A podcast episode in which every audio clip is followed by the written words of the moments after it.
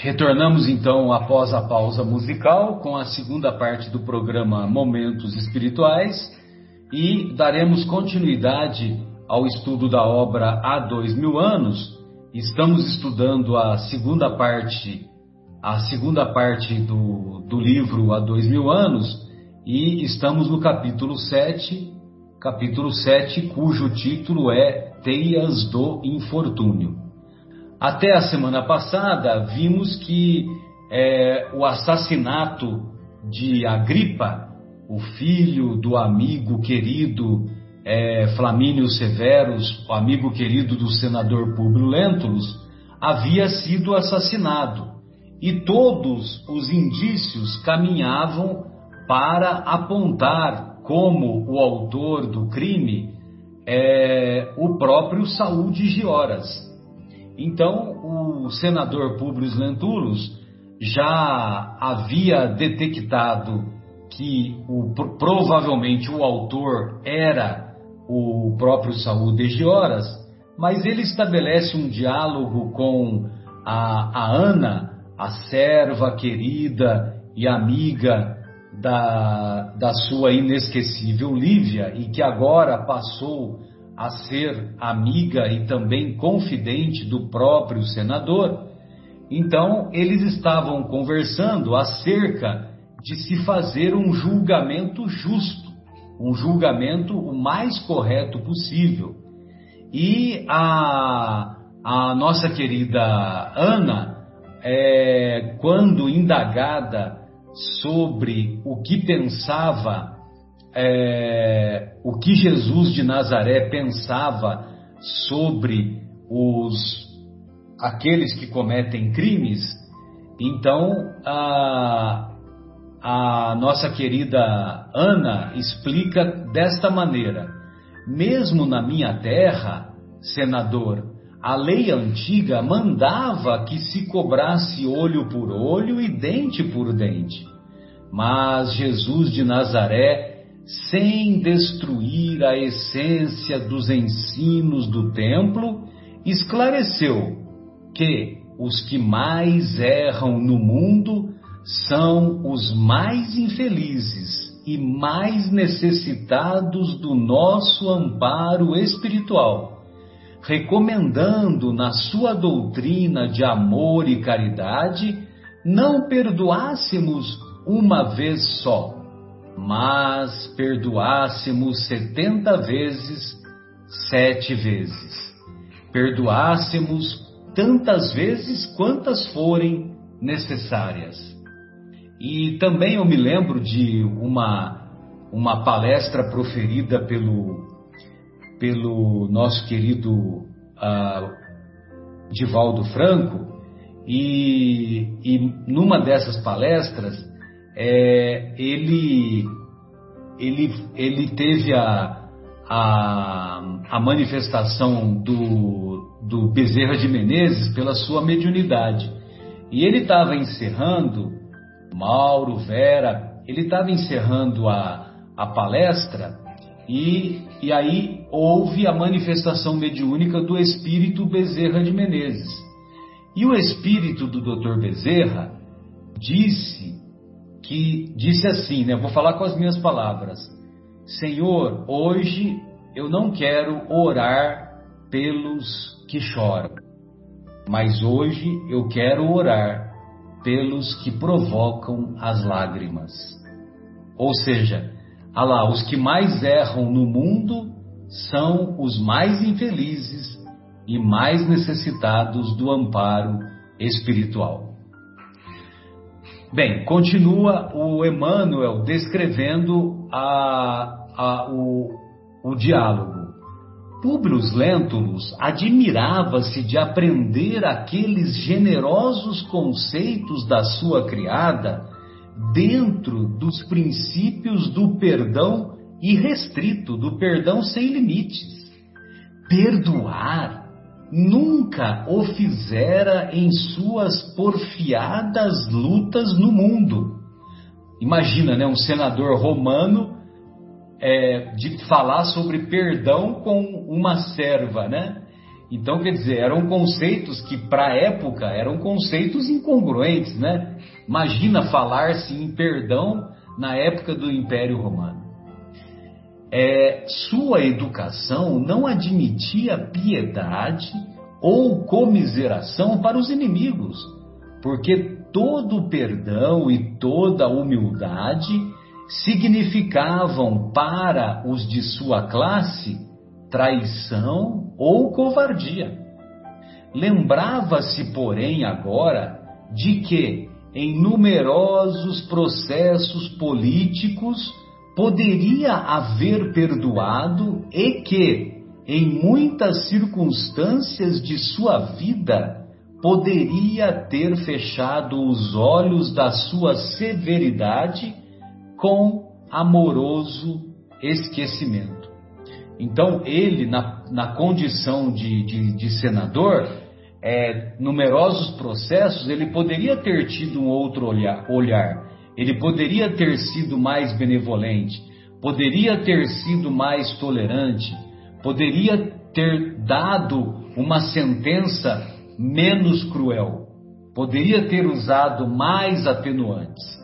Mas, evidentemente, que não foi assim que ele agiu e ele, e ele não agia dessa, dessa maneira pensando na possibilidade do perdão ou da tolerância que seja, porque quem agisse dessa maneira estava agindo com covardia. Então é muito comum, até, até nos nossos dias hoje, é muito comum é, você, por exemplo, vou citar um exemplo corriqueiro, né? De é, uma uma mulher ou um homem que é que é surpreendido em traição, é, esse cônjuge ele ele se reconcilia, eles continuam o relacionamento e quem está do lado de fora considera que é um banana ou está agindo com covardia, né? Ou seja, até os nossos dias ainda nós observamos esses conceitos, embora hoje haja mais tolerância, haja uma compreensão maior. Sem saber a razão como se uma energia ignorada lhe reconduzisse o pensamento aos tempos idos, suas lembranças se transportaram ao período remoto de sua viagem à Judéia, revendo com os olhos da imaginação a cena em que, com o seu rigorismo, escravizara impiedosamente um mísero rapaz. Sim, também aquele jovem se chamava Saul e ele trazia agora o cérebro ralado por dúvidas atrozes entre aquele Saul, liberto dos seus amigos, e a figura de Plínio, sempre guardada no seu conceito, num halo de amor e generosidade. Curiosamente, né, naquele mesmo momento, a sua consciência foi estimulada a ser transportada lá, pra, lá atrás, quando ele chegava lá na Judéia e quando ele é, agiu com muito rigor, condenando aquele jovem, né, aquele rapaz, a ser transferido para as galés. E por coincidência do destino, entre aspas, ele foi parar na residência de Flamínio Severus, o antigo amigo, e tornou-se amigo íntimo tanto de Plínio quanto de Agripa. Perdoar, continua o senador, perdoar. E o pensamento do senador se quedava em meditações amargas e penosíssimas naqueles minutos angustiados e longos. Era talvez uma das poucas vezes na vida em que o seu cérebro duvidava, receoso de fazer cair a austeridade do julgamento sobre a fronte de um filho muito querido.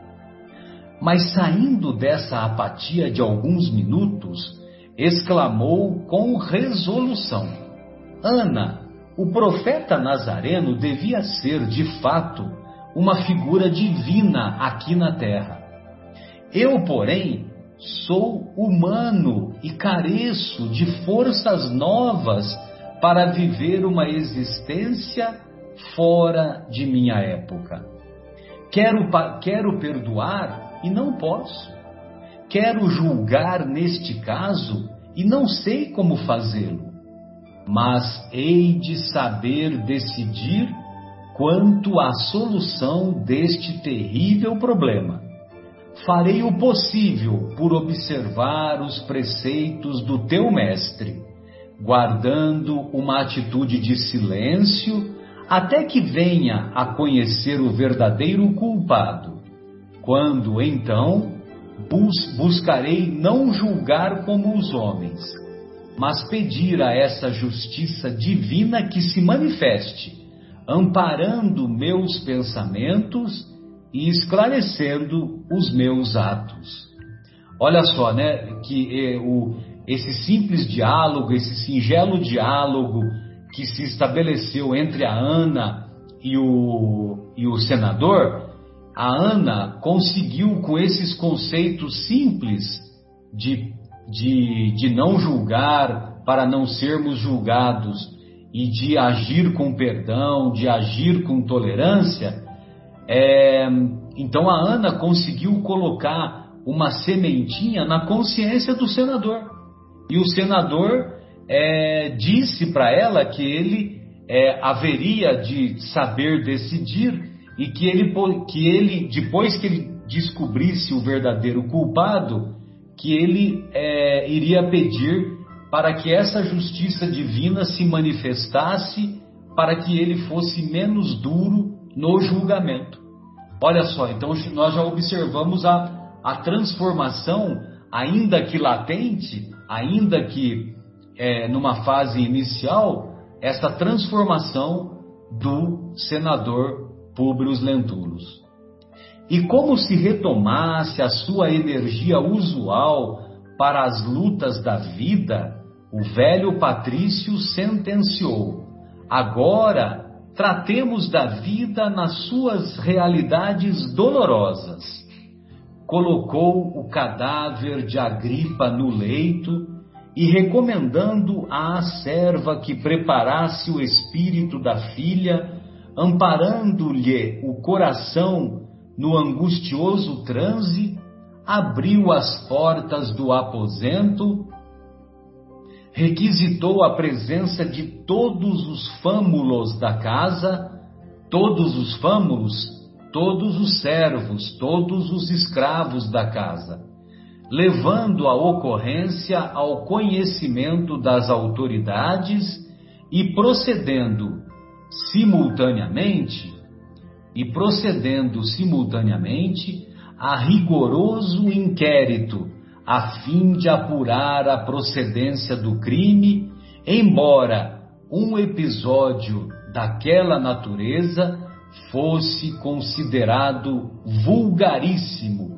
fosse considerado muito comum nos dias nos dias atribulados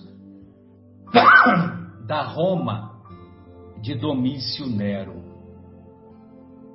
Alguns criados alegavam ter visto Plínio Severus com o irmão durante a noite, mas a palavra do senador anulava-lhes as informações, com a afirmativa de que o irmão da vítima havia partido durante o dia em demanda do porto de Massília. Saul era, desse modo, a pessoa naturalmente indicada para prestar declarações. E antes mesmo que se realizassem as cerimônias fúnebres, o senador, interrogando-o particularmente, supunha ter razões para crer na sua culpa, observando-lhe as evasivas e alusões descabidas, que não satisfaziam às exigências da sua perquirição psicológica. Suas afirmações e indiretas não coincidiam com asseverações incisivas de Ana, cuja retidão de palavra ele bem conhecia. Em alguns tópicos de suas informações, negou estivesse presente nos aposentos de Agripa, e isso foi o bastante para que o senador verificasse que mentia. Então o senador fez uma avaliação e nessa avaliação ele detectou que os depoimentos do Saul eram depoimentos contraditórios. E isso fez com que o principal suspeito ou a principal suspeita recaísse sobre o filho de André de Gioras. É, o Mauro, como que se dão os acontecimentos? Ainda bem, né? Porque a tosse não ia me deixar prosseguir, né? Como se dão os, os acontecimentos a partir de então? Eu estava rezando para você tomar uma aguinha aí, Marcelo. então vamos lá. Continuando então a, a leitura aqui. Quanto a Plínio, não fora de fato encontrado, obtendo-se tão somente a lacônica participação da sua partida para a Massília, o que realmente ocorrera na mesma noite da tragédia, depois da altercação decisiva com o irmão no palácio do Aventino.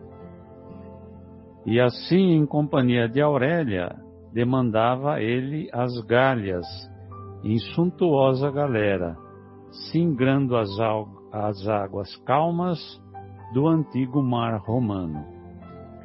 O senador, porém, apenas desejava ouvir melhor as confidências da filha. O Mauro, singrando, singrando significa atravessar navegando, é. Navegando. Atravessar navegando. É uma palavra bonita, né? Que a gente não ouve mais. Singrar os mares. O senador, porém, apenas desejava ouvir melhor as confidências da filha, para arrancar a confissão suprema do mísero liberto de Flamínio, de cuja culpabilidade não tinha mais dúvida. Bom, aí o, o senador, que ele funcionava como um juiz, né, também, ele já estava com a, com a convicção firmada que o culpado era mesmo Saul. Flávia Lentulha, porém, sob o efeito pernicioso dos tóxicos letais, vamos lembrar que ela estava sendo é, vagarosamente envenenada pela Teia, que era a serva traidora, paga por Aurélia, a qual... Mas, na... ô, ô, Mauro, cê, acho que você pulou, você pulou um, um parágrafozinho aí, ó. É... Ah, tá. Realmente, procurou Dessarte, né? Dessarte, inclusive, é desse modo, né? Tá, então, assim... desculpe, eu dei uma puladinha aí. Isso, Pro... isso. Procurou, assim, realizar com a maior descrição os funerais do filho do seu inesquecível amigo, aos quais Saúl de Gioras teve a desfaçatez de assistir com toda a serenidade venenosa do seu espírito mesquinho. Ou seja, você viu que ele teve o cinismo, né? Ele teve a falta de vergonha, ele teve a pachorra de ir no velório, né, do da vítima por ele por ele assassinada, né?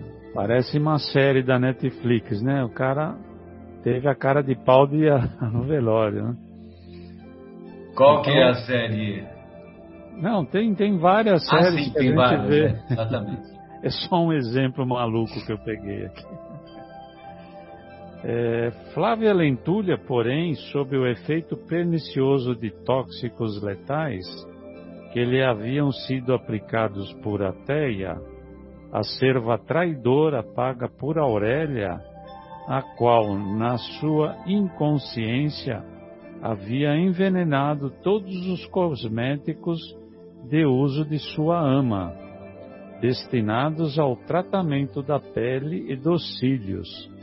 Tinha agora todos os padecimentos físicos singularmente agravados, além da terrível situação moral em face da penosa ocorrência e do seu acabrunhamento por força de insolúveis dúvidas.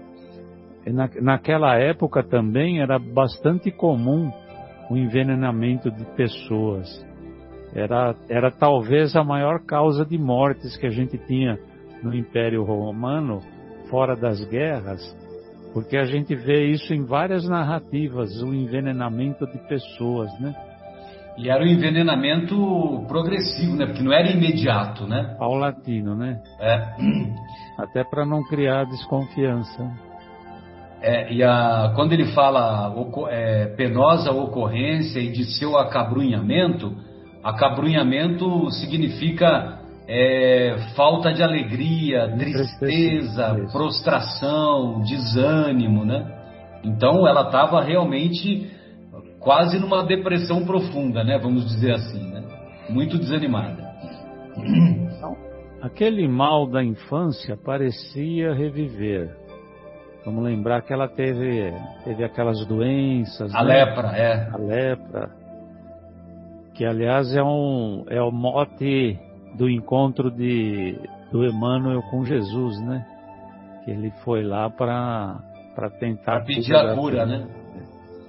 Então, voltando, aquele mal da infância parecia reviver, porque o corpo novamente se abria em chagas dolorosas, enquanto os olhos pareciam seriamente atacados de moléstia implacável.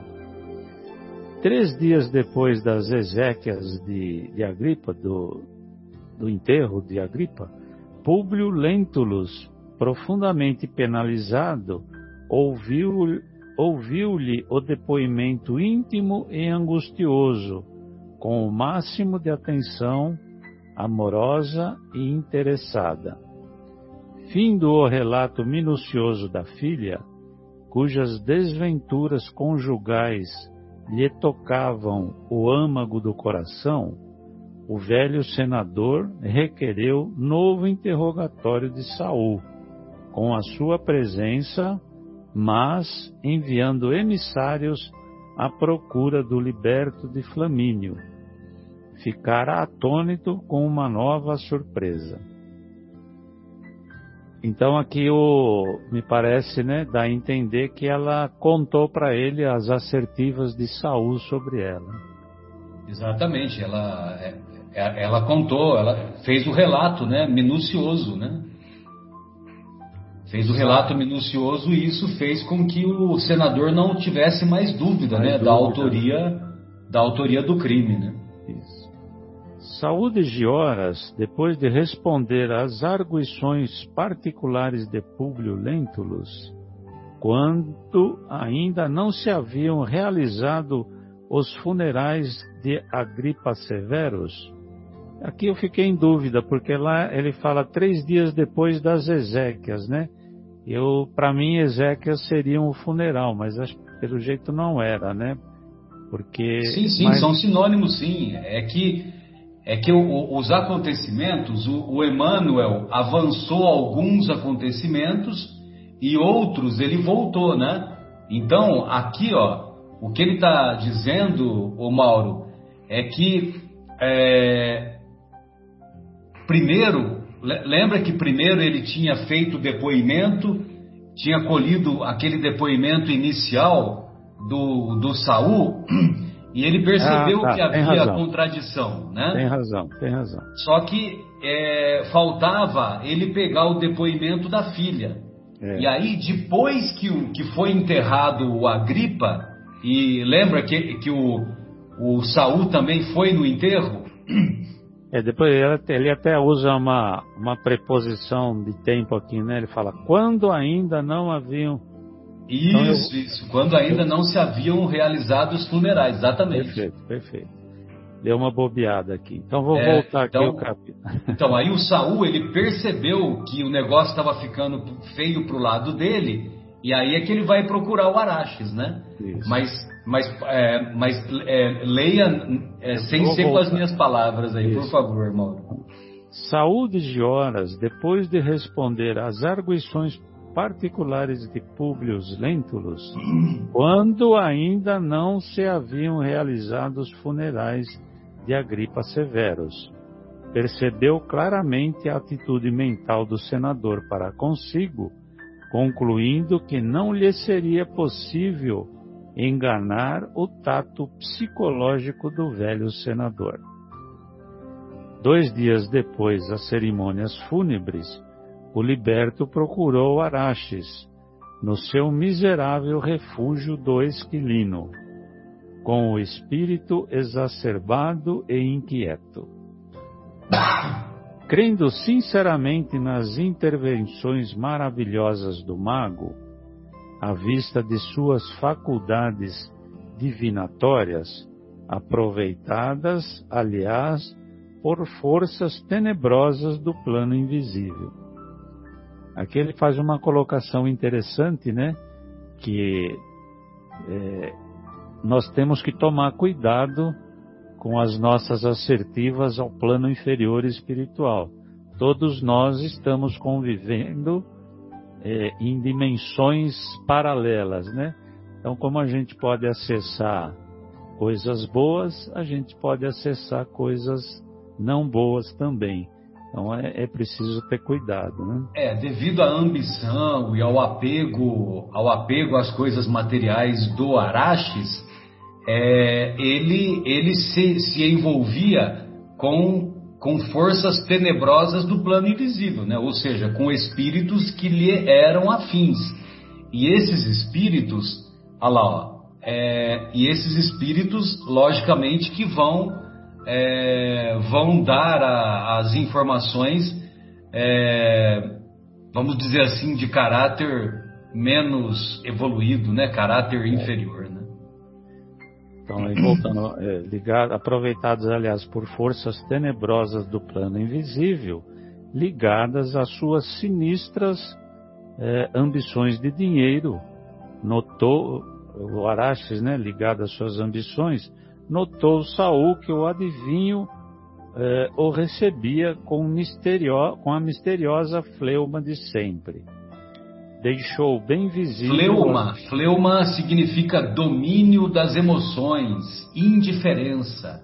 Então, o Araches, tá, ele mantinha sempre a mesma postura, né? É. Como se ele tivesse um domínio das suas próprias emoções, né? Então, quer dizer, é aquele, é aquele, aquele médium que usa a mediunidade de maneira equivocada, né? Ele se colocava sempre numa posição superior, como quem tivesse mais conhecimento do, do que todos os que o procuravam. Né? Então o Saul deixa bem visível a volumosa bolsa recheada como a demonstrar-lhe as ricas possibilidades financeiras para a aquisição do talismã de sua aventura. O talismã da sua aventura é evidentemente a Flávia, a filha do senador.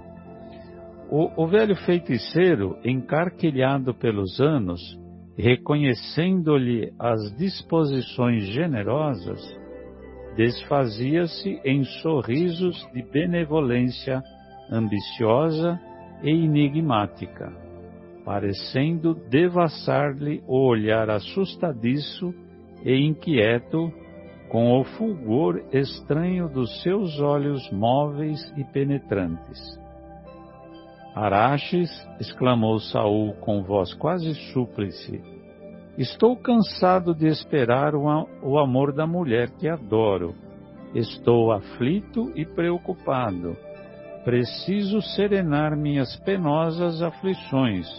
Ouve-me. Quero de tuas mãos o talismã da felicidade para o meu amor desventurado. O velho adivinho guardou por minutos a cabeça entre as mãos no gesto que lhe era peculiar, e depois respondeu com voz quase sumida: Senhor, dize-me, dizem-me as vozes do invisível que as vossas aflições não são resultantes de um amor incompreendido e desesperado. Aí a Vera, acho que continua, né, Vera? Isso. Vamos lá então. O que, que será é... que era então? Interessante aí, Vera, aqui, viu, Vera? O interessante aqui é que quando ele fala, né, é, com a voz quase sumida, né, ele fazia também um papel, né? No teatro. Ele é, tinha teatro. a mediunidade, mas ele também fazia uma de artista, né? Senhor, dizem-me as vozes do invisível que as vossas aflições não são resultantes de um amor incompreendido e desesperado, né? Então, quer dizer, a impressão que dá é, é que ele era um artista, né? Vamos lá, então, Marcelo, tô achando que você estava lá, hein? É, olha, minha querida. Depois dessa, dúvida. hein? Você sabe que eu fiquei hospedado num hotel lá em Roma e umas três é. quadras para cima tinha uma praça lá que estava escrito Esquilino. Olha, que era o, era o bairro do Esquilino aí, né? É. é melhor, é melhor a gente não levantar a nossa capivara, viu, querida? A minha em particular. Vamos lá. Mas o liberto de Flamínio, que sofreu mais fundo desespero de consciência, já havia um amigo e benfeitor em plena floração de juventude, cortou-lhe a palavra, exclamando incisivamente. Quer dizer que estava, o, o Saul até estava sofrendo pelo ato dele, tá vendo?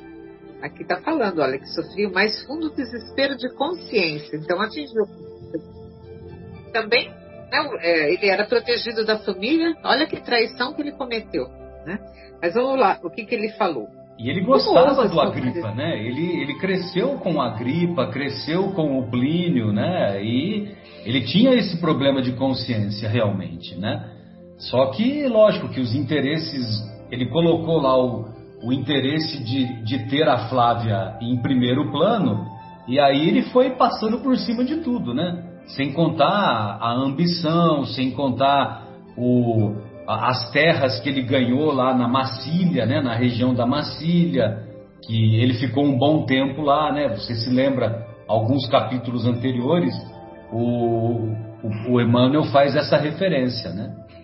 E agora ele estava lá tentando resolver, e aí ele vai, vai procurar o caminho equivocado, né, velho? Como ousas contradizer-me, feiticeiro infame? Araxes, todavia, brilho estranho nos olhos buliçosos, revidou com tristeza. Julgai-me então feiticeiro infame? Nem por isso, todavia, deixarei de falar a verdade, quando a verdade me convenha. Pois repito o que disse, mas a que verdades misteriosas aludes em tuas vagas afirmativas? Falou liberto, profundamente exasperado. A verdade, meu amigo, disse o mago, com serenidade quase sinistra, é que se estás tão perturbado é somente porque sois um criminoso. Assassinastes friamente um benfeitor e um amigo, e a consciência do celerado teme a implacável ação da justiça. Olha só, tá vendo? Até o, o feiticeiro já, já captou lá que ele era o culpado, né, do, do que do acontecido. Mas a mediunidade, do, a mediunidade do Araches, viu, Vera, é uma mediunidade impressionante, porque mesmo em diálogos anteriores, quando a Aurélia procurou por ele, e quando em uma outra ocasião o próprio Saul havia procurado por ele, é, ele dá detalhes dos acontecimentos que são, que são assim impressionantes, né? Ou seja, co como que ele ia obter esse conhecimento, né? A não ser pela revelação dos, dos espíritos que o assistiam. Né? Cala-te, miserável. Como soubeste? exclamou Saul, excitadíssimo, ao mesmo tempo que arrancava o punhal de entre as dobras do manto. Olha só, o desespero que chegou esse homem, né? Ele já está cometendo atos desesperados já. E avançando para o velho indefeso, acrescentava com voz cavernosa: Já que as tuas ciências ocultas te proporcionam conhecimentos perniciosos à tranquilidade alheia, deves também desaparecer. Araxes compreendeu que o momento era decisivo. Aquele homem arrebatado era capaz de eliminá-lo de um só golpe.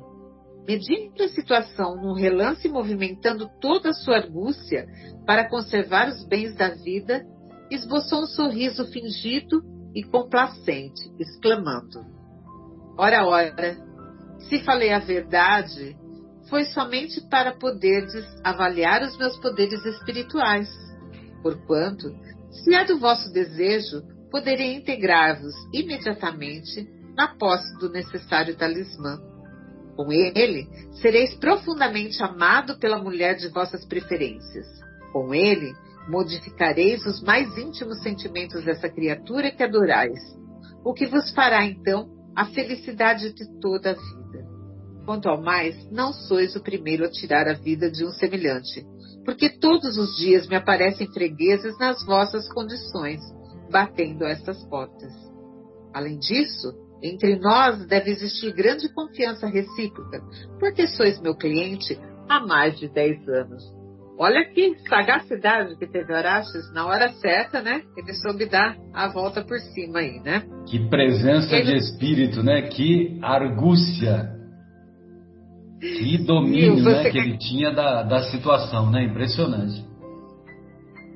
Você quer que continue mais um pouquinho, Marcelo? Ah, eu acho que vale a pena, né? Porque eu, eu imaginava que ia, que ia ser um pouquinho. É, que, que, que, daria né, pelo tempo, né? Mas eu acho que valeria a pena nós é, prosseguirmos aí mais alguns acontecimentos né, que vão ser importantes, né? Tá. Rolando o tempo aí, tá? Tá. Alô. Marcelo, tá me escutando? Tô, tô escutando. Pode ir. Espera um pouquinho que tá aqui, espera um pouquinho. Só um instantinho. É, então nós estamos aqui na, né, nessa parte aqui do, do, do dos acontecimentos é, em que o Araxes em que o Araxes é, consegue controlar o, o ímpeto, consegue controlar o impulso do Saul que o Saul se sentiu ofendido e o Saul partiu para cima do Araxes querendo matá-lo realmente. Porque o Araxes sabia que ele era um assassino e ele estava querendo a todo custo é, esconder a, a, autoria do crime.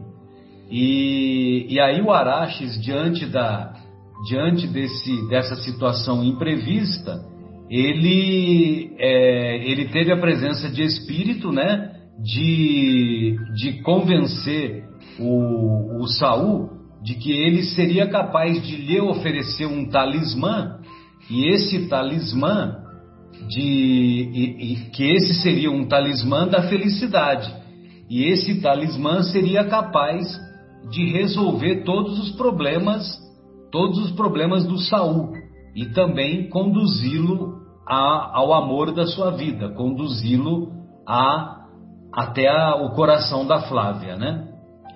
Bem, então aí o Araxes diz, né? Além disso, entre nós deve existir grande confiança recíproca, porque sois meu cliente há mais de dez anos.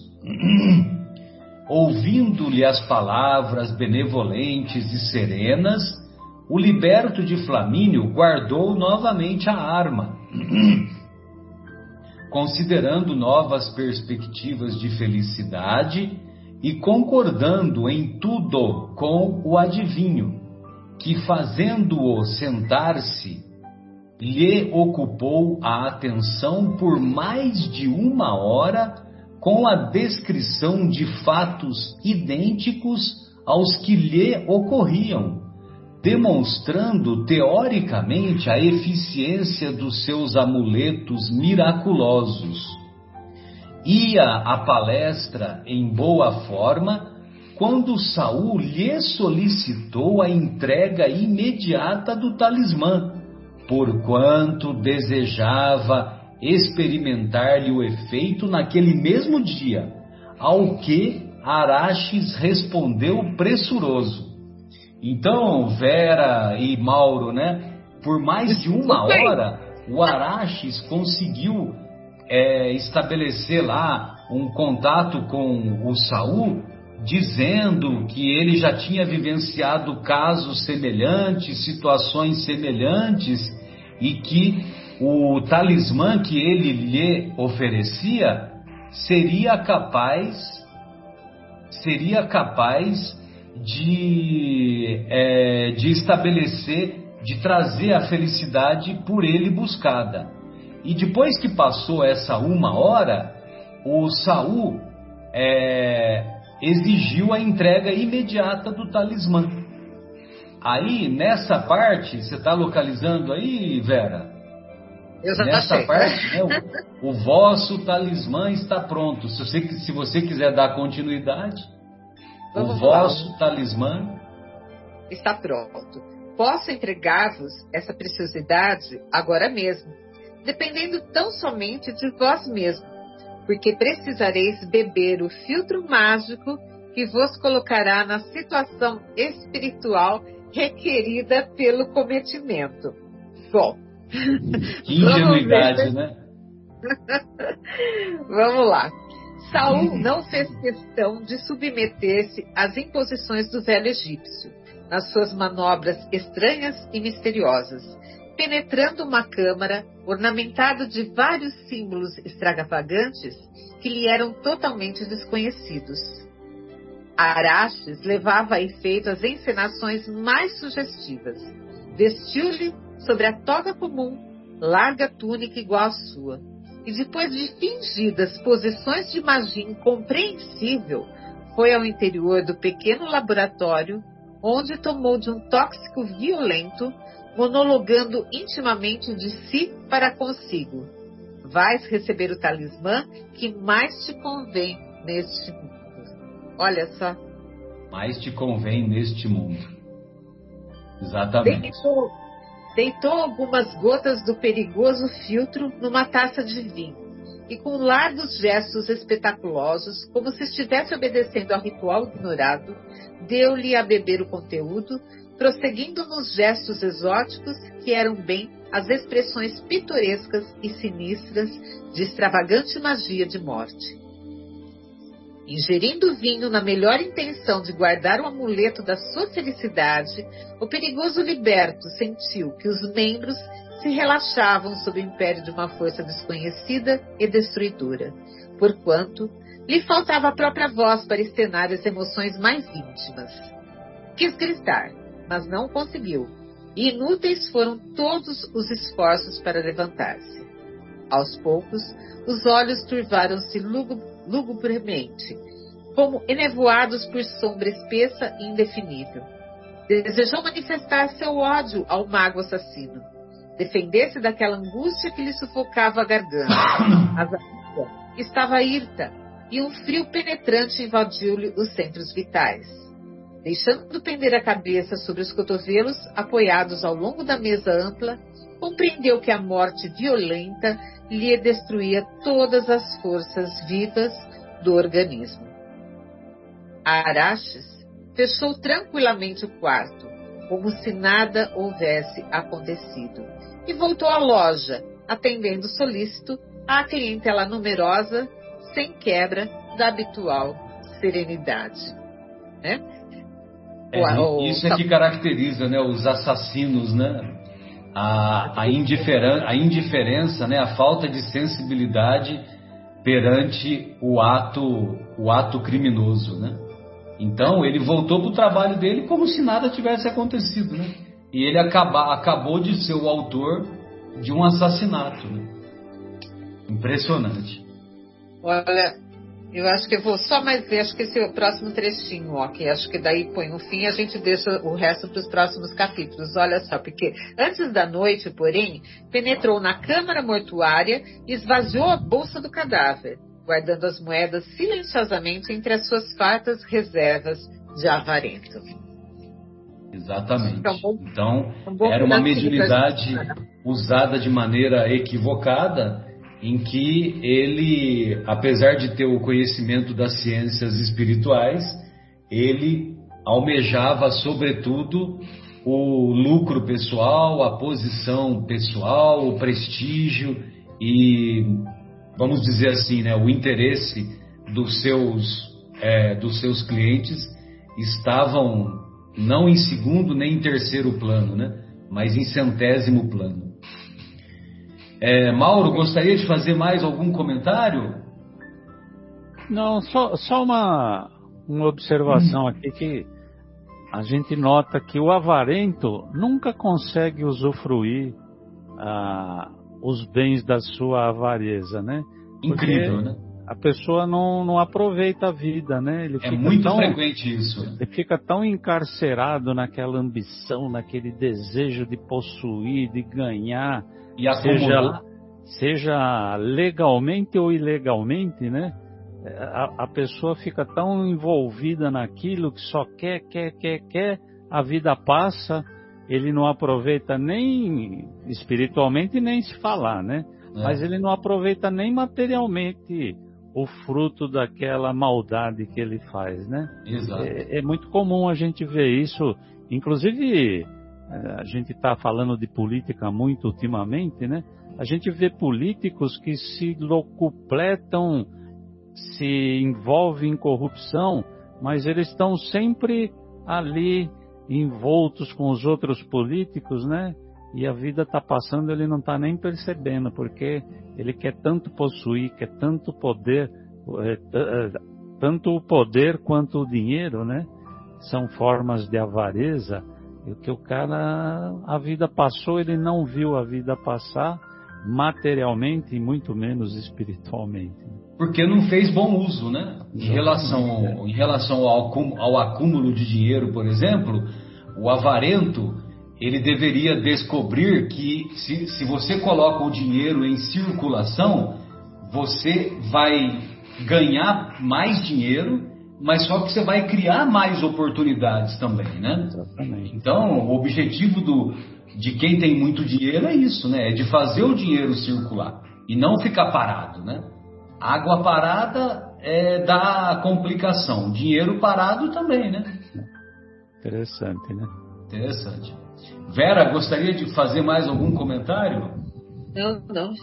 Vamos aguardar esse nos próximos capítulos. Meu Deus. E o Araches, hein? Meu Deus. Bem, amigos, então encerramos o nosso encontro e nós desejamos que essas reflexões possam contribuir para aqueles fatos negativos não servirem, ou, ou melhor ainda, né? É, servirem de exemplo para que não os sigamos, né? Porque seguindo a busca desse talismã passageiro, desse talismã provisório da, da busca desenfreada dos bens materiais, infelizmente nós sabemos que o, o destino é, leva à tragédia, leva à dor, leva a, a, que, a fazer com que o, o espírito, o nosso espírito, o ser pensante que habita o nosso corpo, sucumba em experiências muito amargas. Então encerramos o nosso encontro e retornare, retornaremos na próxima semana com a continuidade desses acontecimentos, ufa, acontecimentos difíceis, né? Um grande abraço da minha parte, tchau. Um obrigado, Vera, obrigado, Mauro. Tchau, gente.